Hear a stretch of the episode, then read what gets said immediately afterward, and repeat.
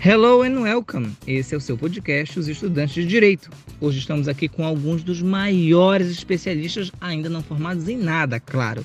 Bernardo Miranda, Felipe Freta, Lucas Felipe e o nosso Otávio, o Cão Coragem, para debater sobre direito internacional, mais especificamente sobre o tema de hoje, os privilégios da placa azul, que trata dos privilégios dos diplomatas. Bem, caros ouvintes, aqui quem vos fala é o Thomas Edison, o próprio. Bem, gente, ah, de início, eu particularmente sempre quis ter um carro de placa azul, sabe? Já pensou a gente andando por aí com um carro de placa azul igual os diplomatas? Pera lá, bora parar de ficar da vida dos diplomatas e tratar de assunto de melhor qualidade. Que tal falarmos das imunidades dos estados? Pois elas são a verdadeira base da imunidade diplomática. É por conta desse princípio que eles podiam andar por aí sem se preocupar com nada. Lá vem o palestrinha. Vocês já estão mudando o assunto desse podcast, né? Eu, hein? Tá, vamos lá então. Olha só. Só para deixar claro que os privilégios dos estados se estendem aos seus representantes oficiais em alguns órgãos. Então deixa eu perguntar, de que se trata essa imunidade de Estado? Veja, meu caro ouvinte, para ter uma base teórica da situação, a imunidade dos estados estrangeiros é, de forma crua, privilégios que os estados se atribuem visando proteger suas competências de violações jurídicas.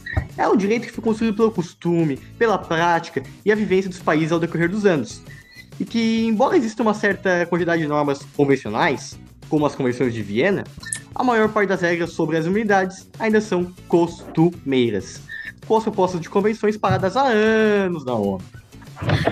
É, é importante lembrar também, meu caro amigo, que você esqueceu de um ponto fundamental, que a atuação interna dos tribunais é essencial para a construção da imunidade dos países estrangeiros, como podemos ver com julgamentos internos nos Estados Unidos, Canadá e Reino Unido, que criaram vários conceitos limitados sobre a imunidade.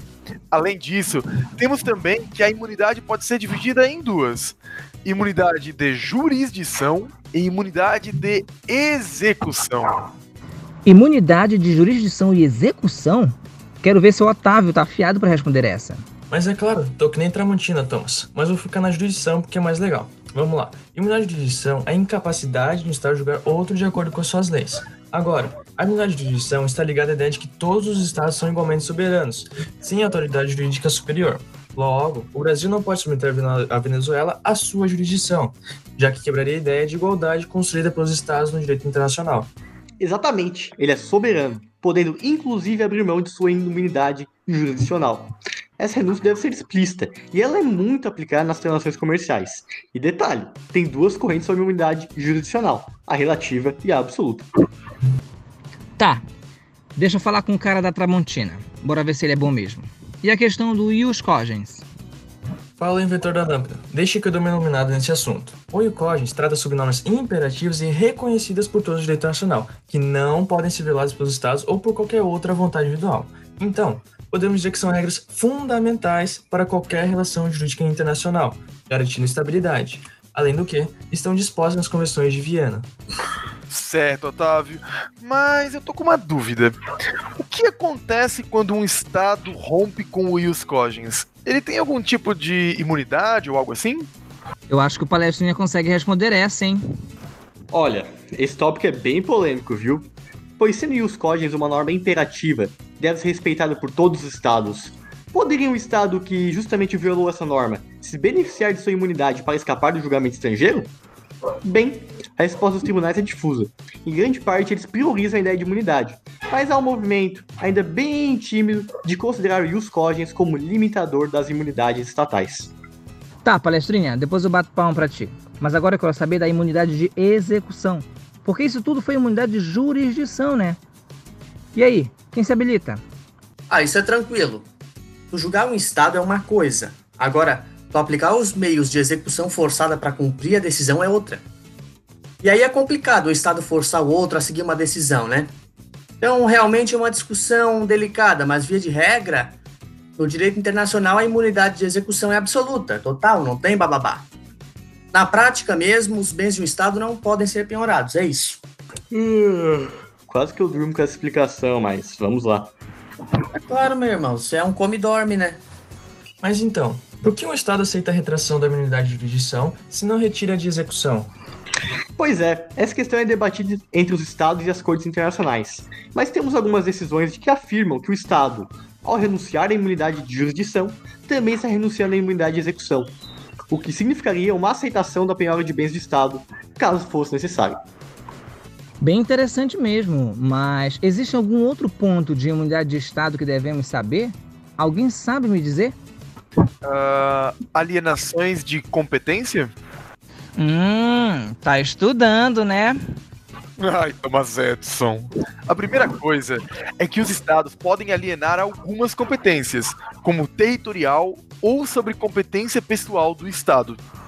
Mas tem um detalhe que não podemos esquecer: limitações da soberania dos estados não se presumem, ou seja, o estado não pode alienar parte ou toda a soberania dele, isso é indiscutível. Agora, lógico, se ele for alienar alguma competência, tem que ter algum acordo formal ou tácito. Bem, Otávio, precisamos falar da alienação territorial. O Estado pode utilizar regras costumeiras e convencionais para alienar seu território. Assim, um exemplo de costume são os navios de guerra de outros países. Nessa situação, o estado que este navio ancorou não tem jurisdição sobre ele. É como se tivesse um território flutuante.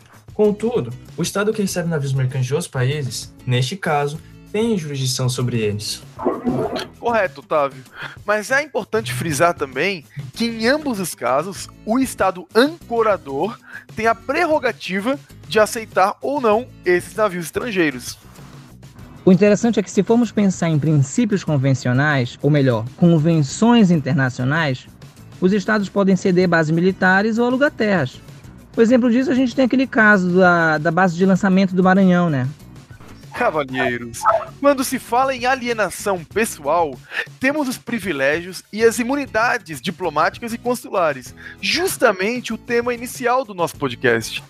Mas assim, se eu for falar todos os detalhes do Roberto Carlos aqui, serão muitas emoções e a gente não terminaria esse podcast a tempo.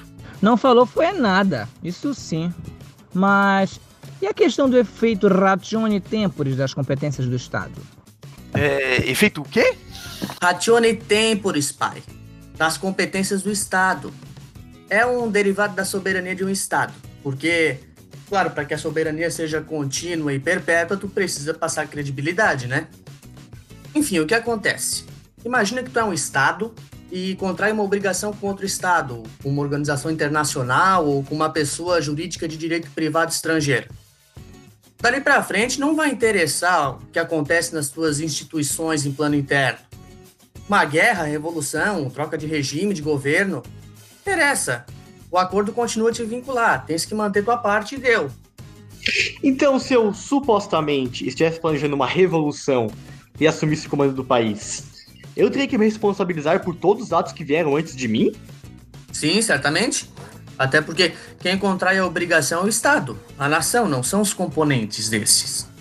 Quando a obrigação é contraída e deixa de ser honrada, o Estado vai perder crédito político, financeiro no âmbito internacional isso desestabiliza as relações, né? E aí é muito importante tu manter a palavra por causa disso.